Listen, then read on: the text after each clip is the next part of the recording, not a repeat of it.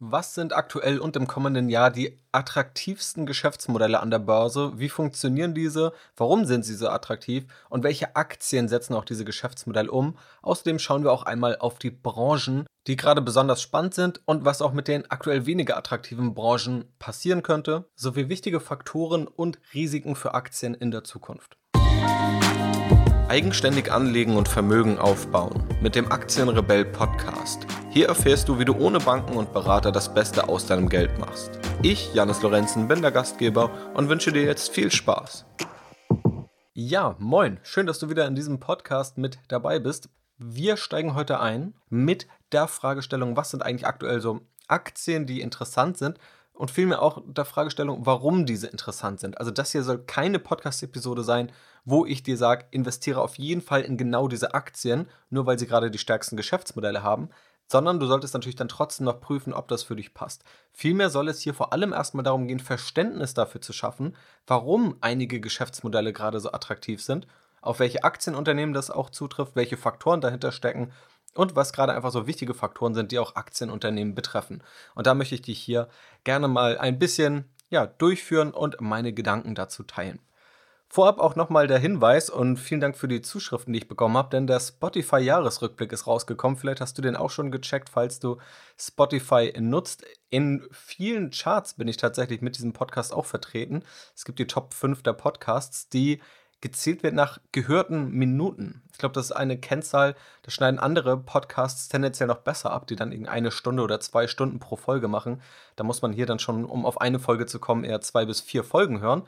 Aber trotzdem freut mich das dann natürlich umso mehr, da noch irgendwie in diesen Charts aufgetaucht zu sein. Es gibt auch einen eigenen Rückblick für Podcast-Macher, den ich dann sozusagen bekommen habe. Und das ist natürlich auch sehr, sehr spannend, da mal reinzugucken. Da hat Spotify mir unter anderem verraten, dass der Podcast 110 Tage in Deutschland in den Charts war, dass der Podcast auf Platz 26 der beliebtesten Podcasts im Genre Business im Land Deutschland war, also tatsächlich wahrscheinlich einer relativ breiten Kategorie und dass die Follower im Laufe des Jahres um 310% gewachsen sind, die gehörten Stunden um 270%, die Hörer um 230% und die Streams ebenfalls um 230 Prozent gestiegen. Also teilweise verdrei- bis vervierfacht, äh, sogar knapp drüber die Follower. Also vielen, vielen Dank für das Feedback, für das enorme Wachstum auch in diesem Jahr, wie viele Menschen da zugekommen sind und dass das Feedback nach wie vor sehr, sehr positiv ist. Dafür auf jeden Fall Vielen Dank. Und natürlich möchte ich mich darauf nicht ausruhen. Ich möchte ja weiter hochwertige Inhalte bringen, sammle hier ja auch hier regelmäßig Feedback ein und bin natürlich auch froh über jede positive Bewertung, die vor allem bei Apple Podcasts abgegeben werden kann. Das unterstützt natürlich diesen Podcast. Und mein Ziel ist es, dass diese Inhalte, von denen ich glaube, dass sie sehr wichtig sind und dass sie vielen Menschen weiterhelfen können, natürlich auch ja, mehr Menschen zugänglich gemacht werden können. Und dass es nicht dann bei den Charts bleibt, vielleicht nicht bei den 110 Tagen, sondern dass es noch mehr werden, dass noch mehr Menschen diese Inhalte zu hören bekommen. Und wenn du der Meinung bist, dass anderen Menschen das auch gut tun würde, dann würde ich mich natürlich enorm freuen, wenn du diesem Podcast eine positive Bewertung da lässt. Das kannst du gerne auf Apple Podcasts machen und wenn du noch andere Portale findest oder nutzt, wo du weißt, da kann man irgendwelche Bewertungen abgeben und du möchtest mich hier einfach ganz kostenlos ja, mit einer kurzen Bewertung unterstützen, dann freut mich das natürlich umso mehr. Das also einmal, glaube ich, ganz passend zu dem Spotify-Jahresrückblick jetzt hier im Dezember. Aber legen wir los mit dem heutigen Thema. Also schauen wir einmal auf Geschäftsmodelle, die aktuell besonders beliebt sind und das nicht nur deshalb, weil es irgendeine Laune des Marktes ist, natürlich gibt es das auch immer, aber tatsächlich, weil es viele gute Gründe gibt, warum diese Geschäftsmodelle gerade so stark sind und auch gerade in den letzten Jahren so stark geworden sind. Und ganz konkret habe ich hier vier Geschäftsmodelle herausgesucht, die ich dir einmal vorstellen möchte, zu denen du auch schon Aktienanalysen hier in dem Podcast findest. Also wenn du einige Aktien vertiefen willst, dann ist alles für dich perfekt vorbereitet. Also, Geschäftsmodelle sind ja quasi der Kern eines Unternehmens. Sie bestimmen langfristig ziemlich stark den Erfolg oder den Misserfolg eines Aktienunternehmens und das tun sie auch viel mehr, als es kurzfristige Kennzahlen, Preisschwankungen oder auch politische Ereignisse tun. Starke Geschäftsmodelle schaffen in der Regel auch hochwertige und hochqualitative Unternehmen. Warren Buffett spricht sich auch immer viel dafür aus, auf Geschäftsmodelle und auf starke Unternehmen zu achten. Beispielsweise hat er mal gesagt, ich versuche Aktien von Unternehmen zu kaufen, die so wunderbar sind, dass ein Idiot sie führen könnte, denn früher oder später wird es einer tun. Er sagt also letztendlich, das Geschäftsmodell soll so stark sein, dass selbst ein schlechter Manager es kaum versauen kann oder zumindest nicht so stark versauen kann. Deswegen sind Geschäftsmodelle eben auch so wichtig und so entscheidend. Ein Unternehmen, das ein starkes Geschäftsmodell hat, kann oftmals trotz operativer Fehlentscheidungen noch wachsen und sich gut entwickeln und diese auffangen. Wenn allerdings ein Unternehmen immer ständig gegen das eigene Geschäftsmodell ankämpfen muss, weil das eigene Geschäftsmodell einfach Lücken hat oder Risiken hat, dann macht es das Ganze natürlich umso schwieriger. Dazu muss man auch sagen, es gab in unterschiedlichen Epochen und Phasen der Wirtschaft also historisch gesehen, ganz unterschiedliche Geschäftsmodelle, die profitiert haben und die zu ihrer jeweiligen Zeit die attraktivsten Geschäftsmodelle waren. Also denken wir einfach mal an die Industrialisierung. Da denken wir dann vielleicht an Eisenbahnunternehmen. Wir können zu einer gewissen Zeit auch an Flugzeuge, also die ganze Flugzeugindustrie denken oder generell an Industrieunternehmen, wo irgendwann angefangen wurde, wirklich statt mit Handarbeit industriell zu fertigen. Das waren damals die attraktivsten Geschäftsmodelle. Heute wird niemand das noch als die attraktivsten Geschäftsmodelle bezeichnen. Sie haben sich ja auch gewissermaßen normalisiert. Es müssen keine schlechten Geschäftsmodelle sein, aber es sind eben nicht die Geschäftsmodelle, die heute zur Spitze gehören und nicht vergleichbar sind mit denen, die eben heute aufkommen, durch eben diese unterschiedliche Phase, in der wir uns heute bewegen. Aber dieses Verständnis ist wichtig. Immer dann, wenn wir über attraktive Geschäftsmodelle sprechen oder attraktive Branchen oder einfach auch attraktive ja, Börsensegmente wie beispielsweise auch Technologieunternehmen. Auch Eisenbahnunternehmen waren irgendwann mal Technologieunternehmen. Das war die modernste, neueste und angesagteste Technologie. Und es ist immer wieder der Fall, dass Technologie angesagt ist und dass sie dann aber früher oder später, beziehungsweise in einem laufenden, schleichenden Prozess zum Standard wird. Also genauso wie es heute für uns Standard ist, dass Industrieunternehmen in den großen Aktienindizes vertreten sind oder Eisenbahnunternehmen. In Deutschland jetzt nicht unbedingt, aber in anderen Nationen durchaus. Genauso normal wird es in 10, 20, 30 Jahren sein, dass wir viele Technologie- und digitale Unternehmen, die wir halt heute als solche bezeichnen, also vor allem dann digitale Unternehmen oder Unternehmen, die in dem Sinne technologisch arbeiten, dass sie eben ganz eng mit vielleicht Cloud-Services oder anderen digitalen Technologien verdrahtet sind. Dass also diese Unternehmen ganz natürlich auch zum Standard werden. Das ist immer wichtig zu verstehen, wenn wir über Technologien und Geschäftsmodelle sprechen. Das, was heute beliebt und attraktiv ist, was natürlich auch höher bewertet ist, wird früher oder später das Standard werden. Also das ist keine vorübergehende Modeerscheinung.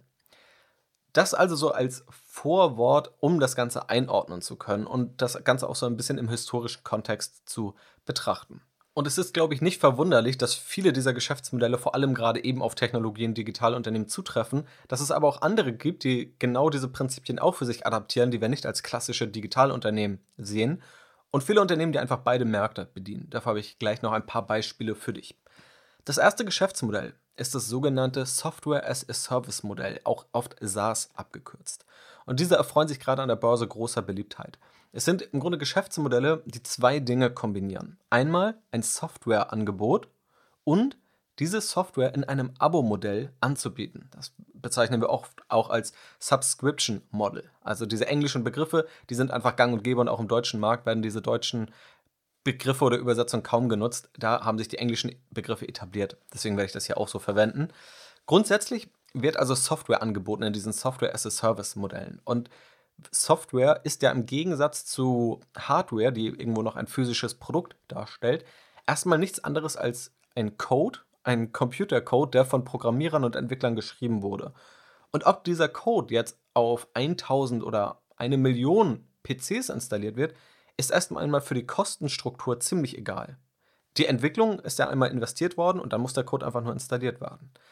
Das ist schon eine ziemlich spannende Eigenschaft, die gerade Software mit sich bringt und ist ein fundamentaler Unterschied zu im Grunde allem, was wir davor in der Wirtschaft gesehen haben, da im Grunde, außer bei Dienstleistungsunternehmen, also beispielsweise Beratung, immer wenn Produkte hergestellt wurden, musste dieses Produkt immer nochmal mit einem gewissen Kostenblock eben hergestellt, produziert werden und oftmals auch verschickt werden. Und diese ganzen Kosten, Herstellungskosten, teilweise auch Transaktionskosten, Versandkosten, Logistik und all das spart man eben oftmals bei digitalen Geschäftsmodellen, weshalb diese auch oft viel höhere Gewinnmargen haben. Gerade das macht auch die Skalierung so reizvoll. Also wenn du dir vorstellst, du willst jetzt ein, du bist DHL und du willst deinen Paketversand internationalisieren. Du startest in Deutschland oder du bist vielleicht die Deutsche Post, also nehmen wir das größere Unternehmen, und jetzt willst du nach Frankreich und nach Italien und willst dort das Versandgeschäft übernehmen. Da musst du dort erstmal die ganze Infrastruktur aufbauen. Also du musst wissen, wo setzt du dein Zentrum hin? Welche Lager brauchst du an welcher Stelle? Die müssen gebaut werden, das muss alles klappen. Du musst die entsprechenden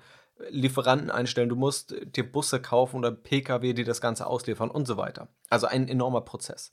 Wenn du jetzt beispielsweise ein Unternehmen bist wie Zoom, also Zoom kennst du vielleicht, bietet Videokommunikationssoftware, sehr beliebt jetzt durch das Homeoffice und das ganze remote Arbeiten geworden.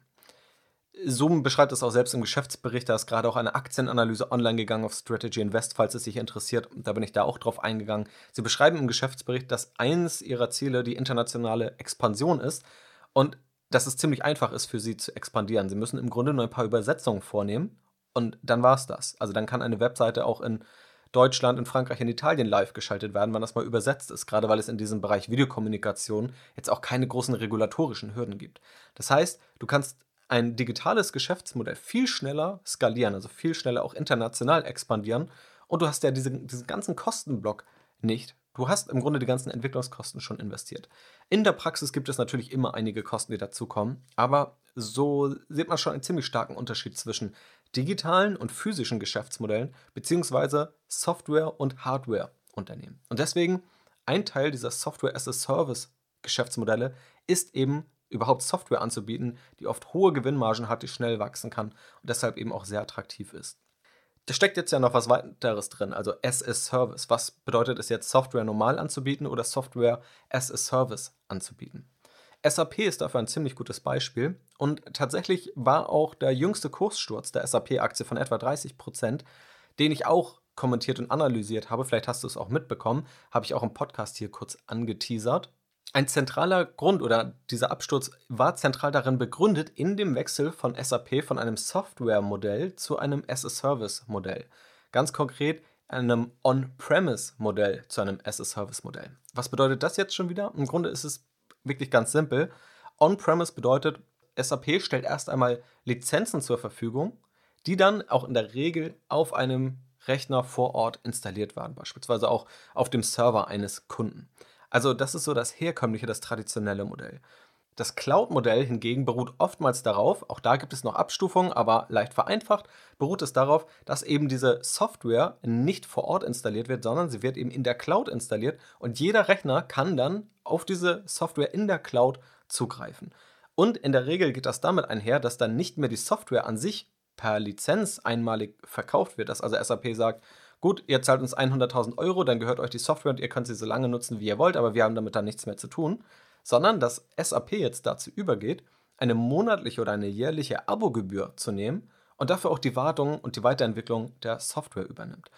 Und SAP ist ein gutes Beispiel, weil genau dort gerade dieser Wandel stattfindet, aber viele andere Unternehmen sind jetzt auch in diesem Bereich unterwegs. Vielleicht kennst du es auch aus deiner eigenen Erfahrung, wenn du vielleicht früher Windows-PCs genutzt hast dann kam immer ein neues Betriebssystem raus. Also irgendwie Windows 95, 98, Windows XP, Windows 2000, Windows Vista und was es nicht alles damals gab. Dann wurde das immer einzeln verkauft und wenn du upgraden musstest oder wolltest, dann musstest du die jeweils höhere Lizenz kaufen. Das as-a-Service-Modell wäre so, dass du einfach eine monatliche Gebühr an Microsoft zahlst, beispielsweise dann 10 Euro im Monat, und dafür hast du immer automatisch das aktuellste Betriebssystem installiert. So, und das ist im Grunde dieser wichtige Unterschied. Und das sind die zwei Komponenten des Software-as-a-Service-Modells. Einmal Software anzubieten und diese in der Regel in einem Abo-Modell anzubieten, inklusive Service, Wartung, Weiterentwicklung und so weiter. Tatsächlich hat das für Kunden einige Vorteile. Kunden müssen dann nicht die hohen einmaligen Kosten zu Beginn tragen, sondern haben einen monatlichen Betrag, der dafür aber deutlich geringer ist. Also das Risiko ist geringer, der Kapitalaufwand, um ein solches Produkt zu nutzen, ist geringer Kunden bekommen darüber hinaus immer die aktuellste Version und auch für den Anbieter hat es Vorteile. Also wenn man sich jetzt Windows anschaut und da gibt es auch äh, noch schöne Analysen, die 20 Jahre alt sind, aber eigentlich nichts in ihrer Aktualität verloren haben, von Entwicklern, die auch Microsofts Strategie beschreiben und womit auch Microsoft Probleme hatte, dann war es auch ein Problem für Microsoft, dass das Betriebssystem irgendwann geupdatet wurde. Also es kam ein neues Betriebssystem raus aber Windows oder Microsoft vielmehr musste sicherstellen, dass die Programme und die ganze Software, die andere ja für Windows oder für den PC dann entwickelt haben, dass die immer noch funktionieren unter dem neuen Betriebssystem und dass irgendwann enorme Aufwände da reingeflossen sind, weil man nicht einfach sagen wollte, gut, jetzt gibt es eben äh, Windows XP und alle, die Windows 98 haben, die schauen jetzt in die Röhre, sondern dass beide Betriebssysteme mit jeglicher Software noch funktionieren. Und dass es da wirklich für einzelne Programme äh, ziemlich kuriose ja, Maßnahmen gab, um die irgendwie dann zum Laufen zu bekommen oder dass sie eben immer noch ja, liefen. Das heißt, die Kosten waren sogar höher für Microsoft. Das heißt, für Microsoft wäre es ja eigentlich viel einfacher gewesen, allen einmal das neue Betriebssystem aufzuspielen und spart sich dann auch automatisch diese Entwicklungskosten für alte Betriebssysteme. Aber das ist sozusagen der Hintergrund dieses Geschäftsmodells. Also attraktiv vor allem wegen der geringen Kostenstruktur, weil es wiederkehrende Umsätze sind. Auf das Subscription-Model werde ich gleich nochmal gesondert eingehen. Und viele Unternehmen, die gerade auch enorm hoch bewertet sind an der Börse, was eben auch zeigt, dass dieses Geschäftsmodell sehr attraktiv ist, fahren damit sehr gut. Shopify ist ein Beispiel dafür, die E-Commerce-Plattform. Die Analyse findest du ebenfalls hier im Podcast. Salesforce ist dafür ein sehr, sehr gutes Beispiel. Adobe, die Plattform, die unter anderem hinter Photoshop steckt. Fastly ist eine Cloud Computing Plattform, sozusagen eine, eine Plattform oder auch ein ja, Software as a Service Modell. Es ist beides ein bisschen. Auf die Plattform kommen wir gleich nochmal zu sprechen. Aber es bietet sozusagen in einem Abo-Modell einen Zugang zu einer Plattform für Entwickler, die wiederum die Services selbst aufbauen können. Und SAP ist auch ein Beispiel.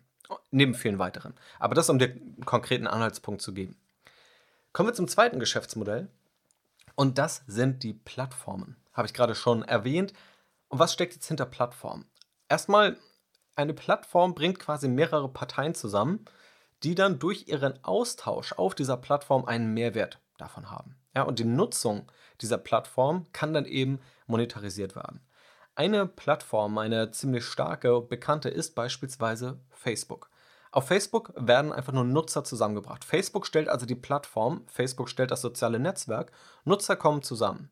Und auch Unternehmen sind heute auf der Plattform, interagieren da auch mit und sorgen mittlerweile mit ihren Werbeanzeigen und ihren Werbegeldern für die Monetarisierung dieser Plattform. Also Facebook stellt die Plattform, die Nutzer kommen, interagieren und Facebook verdient einen sehr, sehr guten Anteil daran. Und das Ganze kann eben auch hier, weil letztendlich nur Software dahinter steckt, ziemlich gut skaliert werden. Das Besondere an vielen Plattformen ist außerdem, dass sie oft eine Leistung anbieten, die sie selbst nur vermitteln und nicht selbst anbieten. Schauen wir mal auf Uber. Also Uber, der Taxi-Konkurrent könnte man sagen, der größte Fahrtenvermittler der Welt aktuell, besitzt kein einziges eigenes Taxi. Uber ist im Grunde erstmal eine App. Also über die App wird ein Uber gerufen und Uber vermittelt diese Fahrten in der Regel an selbstständige Fahrer. Das ist aber gerade auch je nach Land noch unterschiedlich, ob die Fahrer angestellt sind oder nicht. In jedem Fall ist Uber erstmal ein Vermittler. Und der Grundgedanke ist, dass Autos oder erstmal Fahrer mit ihren privaten Autos diese Fahrten anbieten können. Sie können also diese Fahrten durchführen und bekommen dafür eine Provision von Uber. Das heißt, Uber ist erstmal ein Vermittler und die Plattform, die die Menschen, die fahren wollen und die Menschen, die gefahren werden wollen, zusammenbringen. Schauen wir uns Airbnb an, dann ist das der größte Vermittler von privaten Unterkünften der Welt. Airbnb selbst besitzt aber gar keine Wohnung. Schauen wir uns Flixbus in Deutschland an, ist das der größte Busfernreisenanbieter bei uns. Aber Flixbus hat selbst keinen einzigen Bus oder, wenn ich richtig informiert bin, einen einzigen, um aus Lizenzgründen als Busunternehmen geführt zu werden. Aber das Prinzip verstehst du hoffentlich. Es geht hier vielmehr um die Vermittlung und die größten Unternehmen einer Branche sind aktuell in vielen Bereichen die Plattformen, die selbst gar nicht wirklich aktiv oder operativ die Dienstleistung durchführen. Das liegt unter anderem auch daran, dass es eben oftmals profitabler ist, es ist weniger kapitalintensiv Zumindest dann, wenn die Plattform einmal aufgebaut ist. Weil dahin zu kommen, das ist natürlich der schwierige Weg. Also erstmal in der Lage zu sein, auch viele Nutzer irgendwo zu bündeln, wenn sonst noch kein Nutzer da ist. Und es ist eben auch oft schneller skalierbar, eine Plattform aufzubauen, als das Geschäft selbst zu betreiben, das die Plattform vermittelt. Also auch im Flixbus-Beispiel. Es ist einfacher, die Flixbus-App oder die Flixbus-Webseite auch in Italien live zu schalten und bestehende Busfahrer und Busreiseanbieter dort anzubinden, als selbst diese Busse zu kaufen, Fahrer einzustellen und das alles mitzumachen. Aber es gibt eben beim Aufbau einer solchen Plattform das Henne-Ei-Problem. Also ohne Angebot kommt keine Nachfrage und umgekehrt. Wie jetzt bei Facebook. Warum solltest du auf Facebook gehen, wenn sonst niemand da wäre? Oder beispielsweise auch WhatsApp, was ja auch zu Facebook gehört. Oder wieso solltest du auf Flixbus gehen, wenn du dort noch keinen Bus findest? Und wieso sollte ein Busfahrer und ein Busreiseunternehmen sich dort eintragen, wenn dort noch keine Nachfrage ist? Ja, also dieses Henne-Ei-Problem muss natürlich gelöst werden, oftmals auch mit relativ viel Geld am Anfang gelöst werden, um dann eine kritische Masse zu erreichen, bis das Potenzial einer Plattform sich wirklich entfaltet, dass sie dann oftmals auch von alleine stark wächst, weil sie dann immer mehr Nutzer anzieht. Ja, wenn Facebook also wächst, das ist ja heute nicht mehr der Fall, wenn wir uns wirklich nur Facebook, also die, die blaue soziale Plattform anschauen und wir mal Instagram und WhatsApp außen vor lassen, dann wächst Facebook jetzt ja nicht mehr stark. Als Facebook aber aufkam, dass Facebook ab irgendeinem Punkt, selbst ohne Marketing, stark gewachsen, weil ab einem kritischen Punkt alle dann auch bei Facebook sein wollten, sobald man eben gemerkt hat, okay, die meisten anderen sind eben auch bei Facebook. Es gibt anknüpfend an diese Software-as-a-Service-Modelle auch Plattform-as-a-Service-Modelle, auch wenn diese weniger vertreten sind. Beispielsweise Fastly, also dieser Cloud Computing Anbieter, den ich eben beschrieben habe, könnte man auch in diese Kategorie zählen, da dort eben der Plattformzugang in einem Abo angeboten wird. Und auch Microsoft hat die Lösung Azure, also ein Cloud Hosting, eine Cloud Hosting Lösung und zählt beispielsweise dazu, da auch dort nicht nur eine Software angeboten wird, sondern eine gesamte Infrastruktur. Andere Unternehmen, die also generell in diesem Plattformgeschäft unterwegs sind, sind dann eben Facebook, sind auch Alphabet, also Google ist vor allem ja, der größte Bestandteil von dem Unternehmen Alphabet und Google ist in dem Sinne auch eine Plattform, dass es die Suche bereitstellt, also Leute, die etwas suchen und andere Webseiten, die Inhalte bereitstellen, kommen auf der Suchmaschine von Google zusammen. Und auch das Android-Betriebssystem für Smartphones ist eine Plattform. Auf dieser Plattform werden wiederum andere Apps entwickelt und so weiter. Uber habe ich genannt, auch Delivery Hero, also der Online-Essenslieferdienst, ist ebenfalls eine Plattform, stellt selbst kein Essen her, produziert kein Essen, bringt aber Leute, die Hunger haben, die Essen bestellen wollen und Restaurants zusammen, ist also auch hier der Vermittler und auch Airbnb, habe ich ja bereits erwähnt.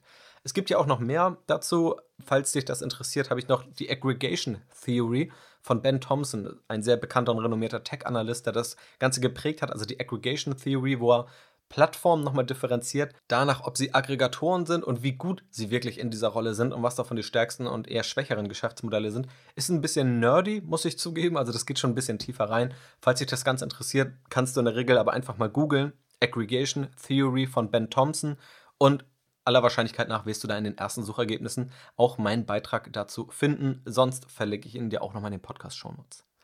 Das dritte Geschäftsmodell sind Marktplätze. Ein Geschäftsmodell, wo man sagen muss, das ist tatsächlich relativ eng mit Plattformen verknüpft. Schauen wir uns erstmal generell einen Marktplatz an, dann ist es ja nichts, was wir erst seit der digitalen Welt kennen. Also gehen wir mal zurück irgendwo ins Mittelalter, wo dann vielleicht Gewürze, Lebensmittel, Tiere und so weiter gehandelt wurden. Dann gehst du ja auf diesen Marktplatz und dann gibt es Menschen, die dort etwas kaufen wollen und es gibt Anbieter. So, diese beiden Parteien kommen auf einem Marktplatz zusammen. Und irgendjemandem gehört ja dieser Marktplatz. Vielleicht gehört er der Stadt oder vielleicht gibt es da einen privaten Betreiber. Und in aller Regel will dieser Betreiber, wer auch immer das dann ist, daran auch etwas verdienen. Das heißt, entweder nimmt er irgendwie Eintritt von den Menschen, die dort etwas kaufen wollen, oder er verlangt eine prozentuale Gebühr am Umsatz von jedem Stand, oder er sagt, alles hier ist kostenlos, aber wenn du deinen Stand in der ersten Reihe positionieren willst, da wo am meisten Menschen vorbeikommen, dann kostet das nochmal extra. So, und genau dieses Prinzip passiert heute in der digitalen Welt. Es gibt beispielsweise das Unternehmen Etsy. Vielleicht kennst du auch das Unternehmen Davanda, was dann in Etsy integriert wurde. Etsy ist ein Marktplatz für Selbstgemachtes, selbstgemachte Dinge von privaten und gewerblichen Anbietern. Und wer das anbieten möchte, findet eben auf Etsy zahlreiche Käufer, die genau danach suchen. Etsy monetarisiert also den Marktplatz über eine prozentuale Provision am Verkauf und bietet noch zusätzlich kostenpflichtige Services für die Anbieter, beispielsweise wenn sie prominenter platziert werden wollen. Also im Grunde Werbelösung. Also genau das, was im Mittelalter auf einem Marktplatz gemacht wurde, wird heute auch in die digitale Welt übertragen. Und es gibt hier natürlich Ähnlichkeiten zu diesem Plattformmodell. Hier ist vor allem noch der Unterschied, dass hier auch wirklich eine Transaktion stattfindet und bei diesen Marktplätzen auch oftmals wirklich physische Produkte im Vordergrund stehen. Es können natürlich auch digitale Produkte sein, falls man irgendwelche digitalen Güter oder Zugänge tauschen möchte. Also wahrscheinlich gibt es auch in irgendwelchen Videospielen besondere Items, die hin und her gehandelt werden sollen, aber oftmals geht es hier um physische Produkte. Auch Amazon ist ein Marktplatz, weil Amazon, das wissen viele auch nicht, aber tatsächlich ist der Anteil von Dritthändlern, die über Amazon handeln, mittlerweile größer als Amazons Anteil selbst. Amazon hat nämlich vor vielen Jahren entschieden, sich zu öffnen und eben dritte Händler auf Amazon zuzulassen. Das heißt, wenn du etwas dort kaufst, dann ist es nicht zwangsweise Amazon selbst, die es dir zusenden oder die es an, dir, an dich verkaufen, sondern oftmals vermitteln sie das Ganze nur an einen Händler, der im Hintergrund stattfindet und dir das Ganze dann zuschickt. Das heißt, in dem Fall wird nur noch eine Provision an eben den Marktplatzbetreiber gezahlt. Und ein anderer Marktplatz, der ebenfalls sehr bekannt ist, ist eBay. Also im Grunde ein ziemlich ähnliches Modell. Also auch hier gelten wieder die gleichen Mechanismen wie bei der Plattform, nur dass hier auch dieser Transaktionsabschluss und gerade dieses Handeln von Produkten nochmal im Vordergrund steht. Und das vierte Geschäftsmodell steckt im Grunde schon in dem Software-as-a-Service-Modell drin, ist ein Teil davon, geht aber noch viel weiter darüber hinaus. Und das ist generell das Subscription-Modell, also ein Abo-Modell. Ein Modell, in welchem Umsätze regelmäßig, also wiederkehrend erzielt werden. Aus Kundensicht würden wir das jetzt auch als ein Abo bezeichnen.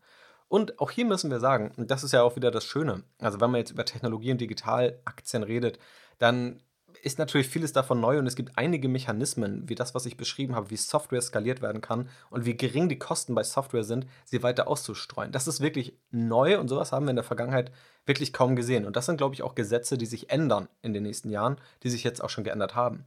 Aber einige Dinge, einige grundlegende Konzepte wie Marktplätze, die bleiben gleich. Sie finden jetzt in einer anderen Welt statt und genau das gleiche gilt auch bei Abo-Modellen. Also ein Abo-Modell ist jetzt ja nichts, wo man sagen kann, gut, das ist jetzt wirklich ein revolutionäres Geschäftsmodell, sowas haben wir noch nie erlebt. Es gibt ja Zeitungsabos schon seit Jahrzehnten. Man könnte auch den Empfang vom Fernsehen ja auch irgendwo als Abo bezeichnen. Oder im Grunde ist ja eine Miete auch ein Abo, das Abo einer Wohnung, wenn wir es so wollen. Aber diese Abo-Modelle haben jetzt gerade auch in der digitalen Welt nochmal eine Renaissance. Es ist natürlich jetzt auch viel einfacher, Abo-Modelle aufzubauen, also Transaktionskosten sind geringer, es kann alles online abgeschlossen, online gekündigt, alles online bequem gemanagt werden. Und es hat aber auch Vorteile aus Anbietersicht. Erstmal sind Umsätze planbarer. Ein Kunde, der ein Kunde ist, bleibt auch erstmal standardmäßig ein Kunde und ist nicht standardmäßig kein Kunde und muss wieder durch eine Marketingkampagne irgendwie gewonnen werden. Die Anfangsinvestitionen für Kunden sinken in der Regel, weil das Unternehmen eben davon ausgeht, dass ein Kunde auch länger dabei ist, statt eben einmal eine große Zahlung zu leisten. Und aus Kundensicht bekommst du auch einen durchgehenden Service beim Produktkauf. Und diese Vorteile machen Erlöse aus einem Abo-Modell wertvoller. Also du kannst ja selbst die Frage stellen, jetzt aus Sicht eines Investors oder von mir aus auch aus der Sicht eines Unternehmers. Würdest du zum gleichen Preis und auch sonst alles gleich lieber in Unternehmen A investieren, das im letzten Monat einmalig Softwarelizenzen im Wert von einer Million Euro verkauft hat, oder in Unternehmen B, das im letzten Monat eine Million Euro an Softwareverkäufen, aber im Abo eingenommen hat. Wo also, stand jetzt, auch im nächsten Monat wieder eine Million Euro dazukommen werden. Unternehmen A muss jetzt wieder neu in die Akquise gehen, Unternehmen B kann sich aber darauf konzentrieren, neue Kunden zu gewinnen, die zu den bestehenden dazukommen. Das funktioniert natürlich vor allem dann auch so lange, wenn auch bestehende Kunden wirklich Kunden bleiben. Ja, das ist natürlich eine Grundvoraussetzung. Aber das zeigt, glaube ich, schon, dass dieses Geschäftsmodell auf jeden Fall Vorteile hat. Und es gibt viele Unternehmen, die so ein Subscription-Modell einsetzen. Zum einen MSCI. Auch dazu findest du eine Aktienanalyse sowohl auf Strategy Invest, wenn du lieber liest, oder hier im Podcast, wenn du dir das ganz anhören willst. MSCI ist der Indexanbieter hinter einigen der größten Aktienindizes und einigen der beliebtesten Aktienindizes und verkauft die Lizenzen an die Fondsgesellschaften im Abo, in einem Subscription-Modell. Shopify, also Zugang zur E-Commerce-Plattform. Apple hat gerade auch das Abo nochmal größer werden lassen, bietet beispielsweise Cloud-Speicher im Abo, Apple Music, und so weiter. Netflix ist ein klassisches Abo-Modell, Spotify ebenfalls, Adobe bietet das Ganze an, Salesforce, Peloton, tatsächlich, die eine sehr, sehr spannende Kombination wählen. Peloton verkauft im Grunde Home Trainer, also Fahrräder, die du dir zu Hause aufstellen kannst. Und das klingt erstmal ziemlich unspektakulär. Peloton koppelt das aber mit einer Software-Mitgliedschaft, wo du also ein Mitglied wirst und dann Zugriff auf bestimmte Live-Kurse hast, dich mit anderen austauschen kannst und so weiter. Das heißt, hier wir eine spannende Kombination aus einem Hardware- und einem Software-Modell, wo einmalige Kosten anfallen zum Kaufen des Fahrrads, aber dann eben auch monatliche Kosten oder monatliche Erlöse aus Peloton-Sicht für eben dieses Software-Modell. Und auch HelloFresh hat ein Versandprodukt, also versendet Kochboxen, aber auch in einem Abo-Modell. Das heißt, es ist jetzt schon irgendwo ein digitales Modell, weil darüber viel abgewickelt wird. Da steckt im Hintergrund auch viel Technologie drin. Deswegen HelloFresh bezeichnet sich selbst auch zentral als Technologie- und Digitalunternehmen. Aber das Versenden von Kochboxen und auch die Logistik dahinter, die ist natürlich jetzt gar nicht so digital. Und deswegen sieht man auch hier, dass diese Kombination durchaus Sinn machen kann. Und das sind so vier der attraktivsten Geschäftsmodelle aktuell. Wenn wir uns die Branchen anschauen, und die habe ich ja jetzt schon viel genannt, dann sind das vor allem auch der Bereich E-Commerce, also Onlinehandel, Cloud Computing und Cloud Hosting, also alles, was irgendwo erstmal im Internet gehostet und gemacht werden kann, was einfach aufgrund gestiegener Rechenleistungen, höherer Internetgeschwindigkeiten heute alles problemlos möglich ist und wo auch der Trend ziemlich stark hingeht. Wir haben Streaming-Angebote, also Video-Streaming wie Netflix oder Audio-Streaming wie Spotify und von Apple. Wir haben soziale Netzwerke da drin. Wir haben auch den digitalen Werbemarkt, also Facebook und Google vor allem, die da eine Rolle spielen. Und ziemlich viel Softwareprodukte. Das sind also so die Kernbranchen, auf die diese Geschäftsmodelle aktuell zutreffen. Aber es gibt eben auch ganz herkömmliche, langweilige Geschäftsmodelle oder Branchen erst einmal, die sich dieser Geschäftsmodelle bedienen. Also Airbnb beispielsweise. Ja, da steckt ja immer noch ein physisches Produkt, eine Unterkunft dahinter. Bei HelloFresh ist es die Kochbox. Also auch da gibt es im Grunde erstmal bekannte Lösungen aus der Offline-Welt, die eben mit neuartigen Lösungen aus der digitalen Welt und basierend auf diesen Geschäftsmodellen dann eben auch gelöst werden. Einige dieser Angebote richten sich an private Endkunden, also B2C, Business to Customer, andere an Unternehmenskunden, also B2B, Business to Business. Das alles heißt natürlich nicht, dass du da jetzt blind investieren solltest, sondern es immer noch prüfen solltest. Ich will hier in erster Linie Verständnis dafür schaffen, warum diese Geschäftsmodelle stark sind und dass sie stark sind und dass du dann für dich eben immer noch weiterschauen kannst. Es geht aber immer natürlich noch darum, welchen Preis du dafür bezahlst. Dafür Fantasiepreise zu bezahlen, macht natürlich auch ziemlich wenig Sinn. Auf der anderen Seite gibt es natürlich auch Branchen oder auch Unternehmen und Geschäftsmodelle, auch gerade in der klassischen Industrie, die aktuell eher unbeliebt sind, also auch Value-Aktien und Value-Unternehmen. Auch da, wenn du dazu nochmal mehr wissen willst, dann empfehle ich dir vor allem nochmal die Podcast-Episode zum Thema Value Investing, wo ich das ausführlich auch anhand aktueller Studien und Analysen gezeigt habe, was es da für Risiken und was es da auch für Chancen gibt.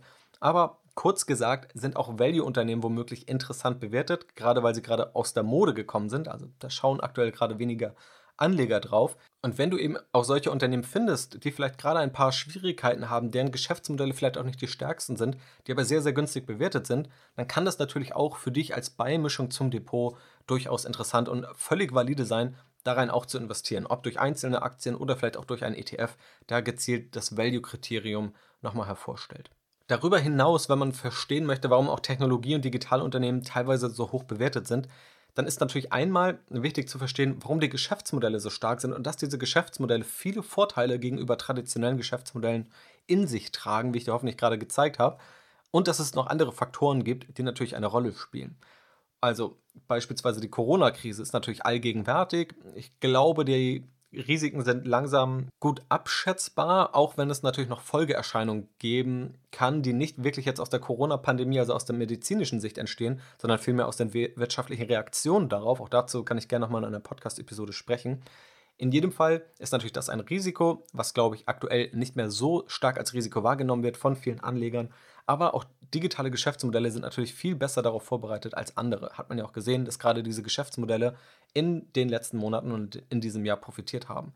Dann haben wir noch Themen wie den Klimawandel, der natürlich enorm ja, stark auch gerade die alte Industrie betrifft. Also wenn es da Regulierungen und Einschränkungen gibt, dann trifft es auch selten digitale und technologische Geschäftsmodelle. Also auch das ist ein Vorteil, den diese Geschäftsmodelle in sich haben. Ein Vorteil in dem Sinne, dass das Risiko größtenteils nicht auf diese Unternehmen zutrifft. Und ein sehr wichtiger Faktor ist natürlich auch in der aktuellen Zeit der Kundenzugang.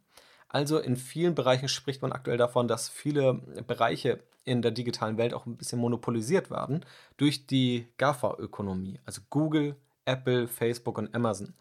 Im Grunde beschreibt man damit, dass der Kundenzugang oftmals bei diesen Unternehmen liegt. Wer also ins Internet geht, nutzt oftmals als erste Anlaufstelle eines dieser vier Unternehmen und jedes dieser Unternehmen verdient sozusagen einen gewissen Zoll daran, wenn du in das Internet gehst.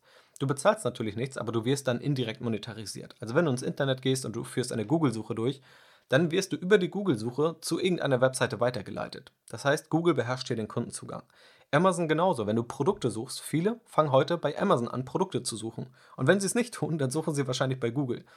Es gibt auch immer mehr Online-Shops und Händler, die es auch schaffen, dort eine starke Position einzunehmen, aber die Marktanteile sind natürlich ganz klar hier bei den großen Unternehmen. Auch Facebook wird direkt anvisiert, die sozialen Netzwerke, die auch zu Facebook gehören. Und auch Apple hat irgendwo den Kundenzugang. Allein auch dadurch, dass Apple natürlich mit dem iPhone ein Gerät stellt und das Betriebssystem darauf stellt und Apple allein dann Geld verdient, sobald du auf deinem iPhone eine App kostenpflichtig bezahlst. Also, das ist auch immer noch ein wichtiges Thema, was auf jeden Fall entscheidend ist in der Zukunft und was auch noch viele Branchen bestimmt, was einige Unternehmen stärkt, gerade die GAFA-Unternehmen, die eben stark sind, was aber auch andere Unternehmen schwächen kann, die eben Schwierigkeit haben, Schwierigkeiten haben, da mitzuhalten. Also, das ist so der, der Marktüberblick über attraktive Geschäftsmodelle, wie sie gerade funktionieren und wie diese aber auch historisch rotieren. Und viele dieser Geschäftsmodelle werden über die nächsten Jahre und Jahrzehnte völlig zur Normalität werden, wenn sie es jetzt vielleicht auch schon sind. Auch wenn gerade wir in Deutschland wenig davon mitbekommen, aber das wird definitiv die Zukunft sein und so war es auch immer wieder bei vergangenen technologischen Revolutionen. Das war es also mit der heutigen Podcast-Episode. Ich hoffe, es war für dich einiges dabei. Wenn dem so ist, freue ich mich, wenn du mir als Unterstützung eine positive Bewertung auf diesem Podcast da lässt. Vielen Dank dafür schon mal. Und dann wünsche ich dir noch eine wunderschöne Woche und bis zum nächsten Mal.